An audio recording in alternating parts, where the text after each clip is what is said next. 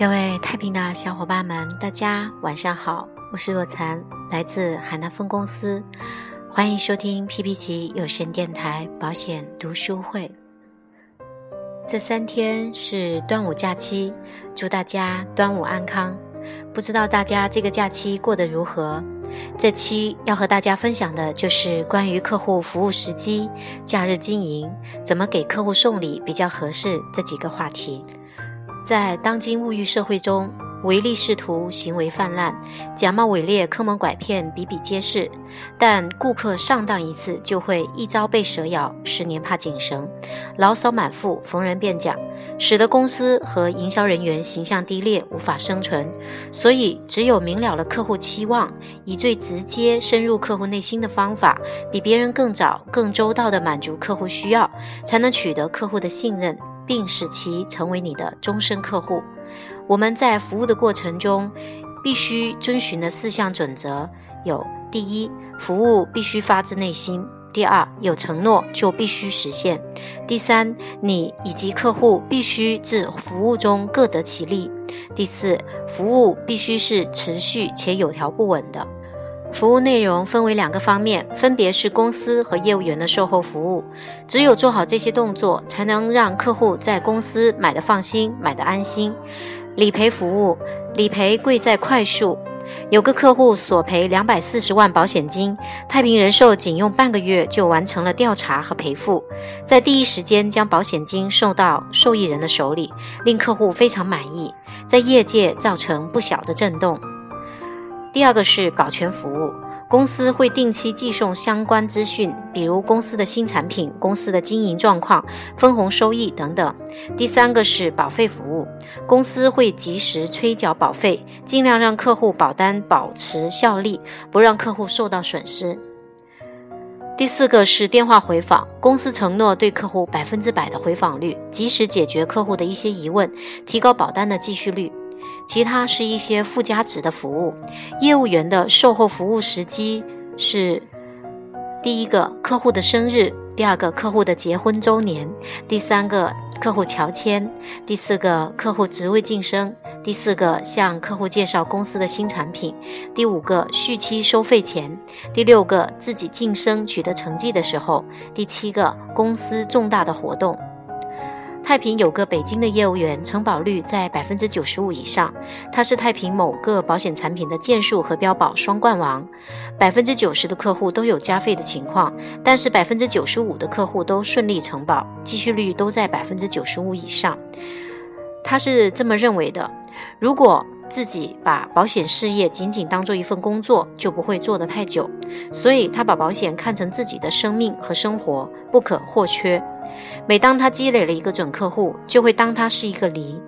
当品尝过鲜美的梨肉之后，就会剩下梨核。他会把这颗种子埋入土壤，它就会生根开花结果，未来长成一片茂密的梨园。只有这样，销售人员的事业生命才能长久。每个寿险营销员各自的经历背景不同，每个客户的爱好特点也有差异，因此售后服务的技巧做法自然不尽相同。但还是有些基本原则需要遵循：把握时机，贴近需求，善于创新，常保持联络。仅以售后服务的时机来说，就分定期和不定期的两种。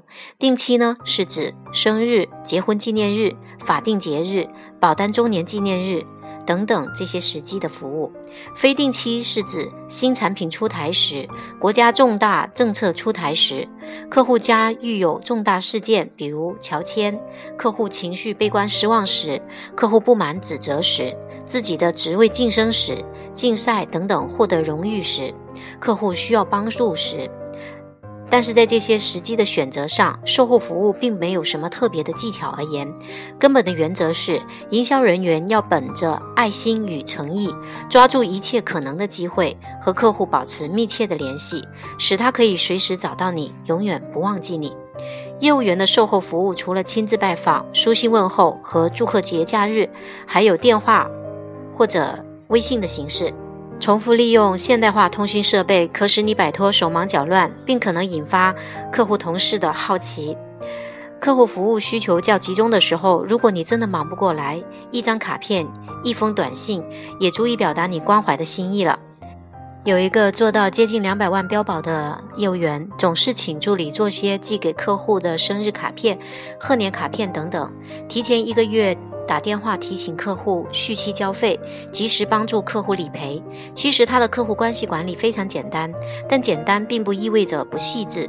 他觉得不管形式如何简单，最重要的是在客户最需要他的时候可以挺身而出。公事公办之外，提供附加值服务也是业务员最常使用的方法。对于工作繁忙的客户，一些很重要的日子，可能他自己都忽略了，你不妨从旁提醒，客户将会万分感激。有个女业务员，每次客户该交续期的时候，她都会发短信，温馨提示：别忘了下个月存保费，祝好。扣款成功后再发，保费已到账，你放心吧。两周后又发。收据收到了没有？有什么不明白的吗？有地址、银行账户变更吗？请和我联系。甚至有些业务员觉得，对客户家人的服务比对客户本人的服务更重要，因为大部分高端客户工作起来都特别忙。没有时间照顾家人，保险业的销售精英往往也一样非常忙碌。那么，当父母生病或过生日的时候，如果有一个人出现在你父母面前，你是什么样的感觉？是不是比你送束鲜花、送什么东西都更让你感动？其实，高端客户什么都不缺，缺的就是面子，就是一种感受。有一位十三个月和二十五个月继续率都在百分之百的业务员，一直在对客户做季度服务、时间提醒和增值服务。比如说召开酒会，酒会到目前为止起了极大的影响力，使得他的客户人际圈交叉，构筑起一个高端平台，形成了自身的竞争优势。类似的客户答谢会、客户联谊会也都有桥梁的作用。客户很愿意通过我们认识新的朋友。一方面，你可以要求客户本人一定要来；另一方面，可以要求他一定带上自己的好朋友。通过大量的访谈，我们得知，高端客户不希望你天天去骚扰他，但还是喜欢定期的问候，包括短信、邮件、公司动态、最新产品等等。不管他要不要，你服务他们的方式可以五花八门。比如很多高端客户信息比较闭塞，那么你是不是可以经常给他发一些信息，告诉他一些相关的消息？比如说在哪里留学，各个阶段和国家的要求有哪些不同，高校如何划分，在哪些国家要注意什么事项，在哪里发展？有一个业务员经常推荐一些健康的书籍给客户和家里人，也会经常借由客户周围的人、秘书来协助关心客户健康，让客户感到他是真正的发自内心的希望他好。有的客户非常忙，他会持续发健康方面的短信，包括提醒他们各项饮食禁忌等等。业务经理还可以考虑组织讲座，高端客户非常喜欢健康讲座、子女教育讲座、理财讲座等等类似的一些高端讲座。你邀请他的时候，也告诉他讲座内容和讲课人，你觉得他愿不愿意参加？一些高品位的讲座，他还是喜欢的，成本不高，你只要用心就可以了。我们甚至可以在网络上收集整理资料，自己都可以讲。组织活动的时候，也可以考虑到高端客户也有自己的苦恼，整天忙碌，有时候。节假日都不知道怎么过，就想安静。但是家里人的需求却不一样，太太和小孩的需求就不一样。家里人觉得整年闷在家里不出去没意思，可是客户自己又不太喜欢到太热闹的地方去，要费心思选地方，找旅行社又麻烦，还没有适合口味的。如果有人出面组织这些活动就好了，花点钱报个名就行。这就是高端客户的售后服务需求。除了以上列出的服务项目。馈赠礼品是附加服务中当中最常见的一种，并且有越来越多的业务员有意识的帮助客户解决问题，从而取得销售上的突破。那于老师有一次去越南旅行的时候呢，很多人都在买当地的这个土特产，说要送给客户。他听导游介绍说，越南盾很不值钱，一块钱的人民币可以换他两千块钱。但他们那种一张一万块钱的越南盾做的非常漂亮，是用红色的透明塑料做的钱，不怕进水，跟中国传统文化类似。当地人也认为万是最大的一个数字，代表幸运、吉利、吉祥。当地的小朋友去考试都要带一张一万块钱的新钱在怀里，希望带来好运气。于是于老师就到当地的银行拿七十五块钱换了十五张一万块钱的越南盾，都是新钱，而且还是连号的，非常漂亮。回来以后写了一封感谢客户的信，并在每个信封里放了一张封塑封好的钱币。快递给客户，他在信里说：“我从越南回来，没给您带什么礼物，但是当地都认为这张钱是一个幸运符，所以我想当做祝福送给您。连上快递费，一共才花了十块钱。高端客户绝对不会在意你送他的东西有多贵，哪怕你送给他两三千块钱的东西，他照样没感觉，而且不喜欢。如果你送的是一个很大件的东西，他也很苦恼。你是一片心意，他呢却觉得这东西又占地方。”又有灰，扔掉又不好，很头痛。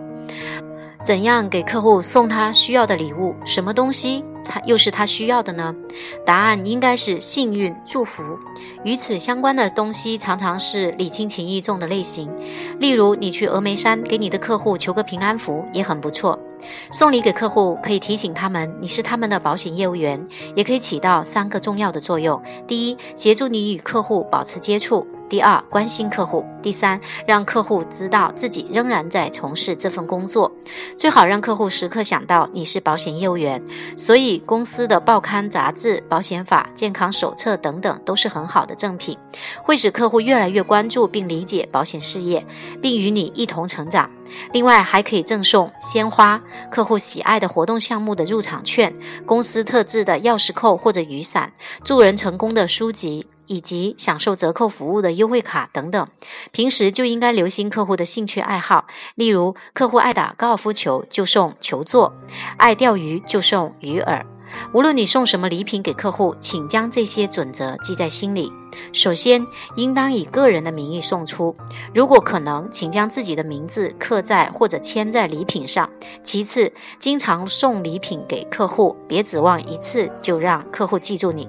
最后，要送一些实用的物品，如果得不到客户的注意，这项花费就白费了。有一个可爱的业务员曾经有过一段尴尬的送礼经历。他有一个高端客户，在他那里年缴保费非常的高，他就想说，他想去感谢这个客户，想送一个礼物给他。所以在公司组织去香港旅游的时候，他就咬咬牙去专卖店买了一个六千多块钱的 LV 皮包。他觉得这份礼物应该很有分量。结果当他拿着礼物去拜访的时候，客户十分热情的跟他说：“哎呀，你去旅游大老远的还给我带礼物，实在太客气了，真是不好意思。要不这样子吧，呃。”在这个柜子里面有很多 LV 的包包，你挑一个你自己喜欢的，我回赠给你。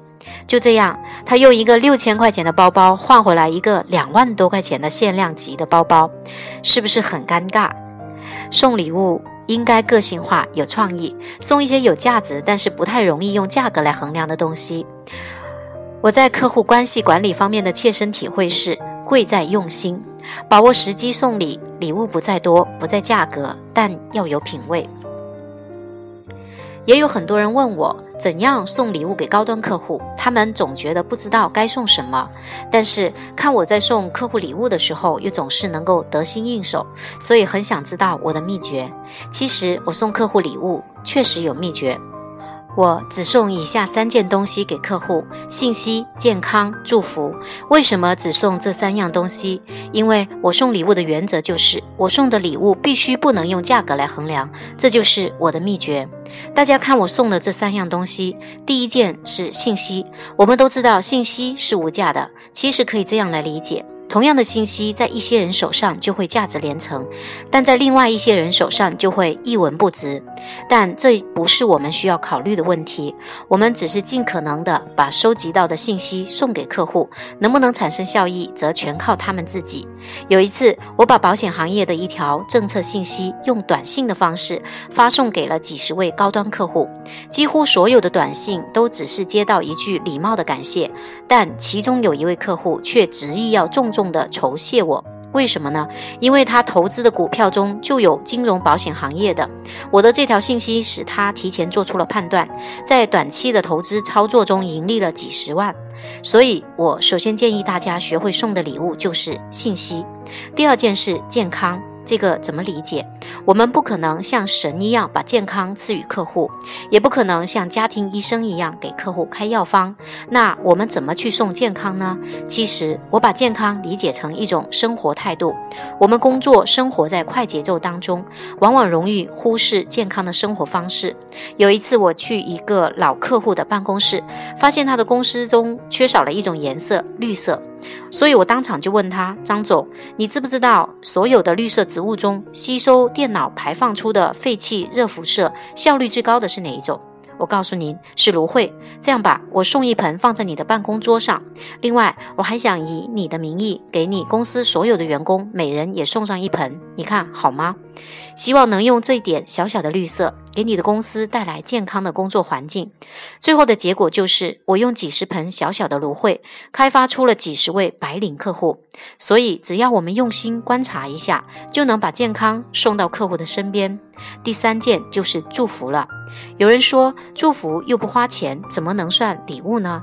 这只说对了一半。祝福是不用花钱的，但是承载祝福的东西会花一点钱。我去各地讲课的时候，总喜欢带一些当地有名寺庙开过光的平安符回来。中国是佛教传统圣地，所以信佛的客户也很多。当我把带回来的平安符送给客户手上的时候，我送出的是深深的祝福，是对客户平安的一种祝愿。几乎所有的客户都十分感激。当然，只要别送给了信奉上帝的客户就可以。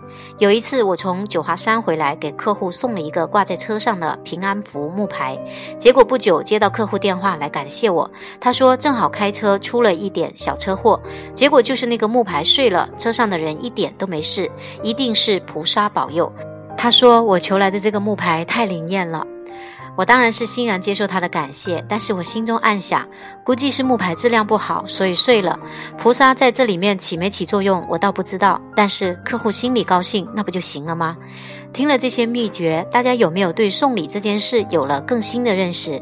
希望大家都能成为礼尚往来的高手。我们今天晚上的分享也要暂告一段落了。在我们分享的最后呢，想给大家留一个题目，跟大家互动一下。大家有任何的意见的话，可以在我们的留言区回答。答对的呢，钟老师有礼品箱赠送。那首先有一个这个情况，我有一个客户五十岁了。他有一个十四岁的宝贝女儿，年收入大概在一百万左右。他是外企的高管。一次偶然的机会，我和他聊天得知，他和女儿都非常喜欢网球，他们每周都会找教练一起练习三个小时的网球。他在我这里买的保单年交保费十七万。有了这些背景资料，请问我想送他一件生日礼物。大家帮我出出主意，我应该送什么好？请大家踊跃在我们的留言区回答，答得好的呢有礼品赠送。那今天晚上感谢大家一直以来的陪伴，祝大家晚安好梦，我们下期节目再见。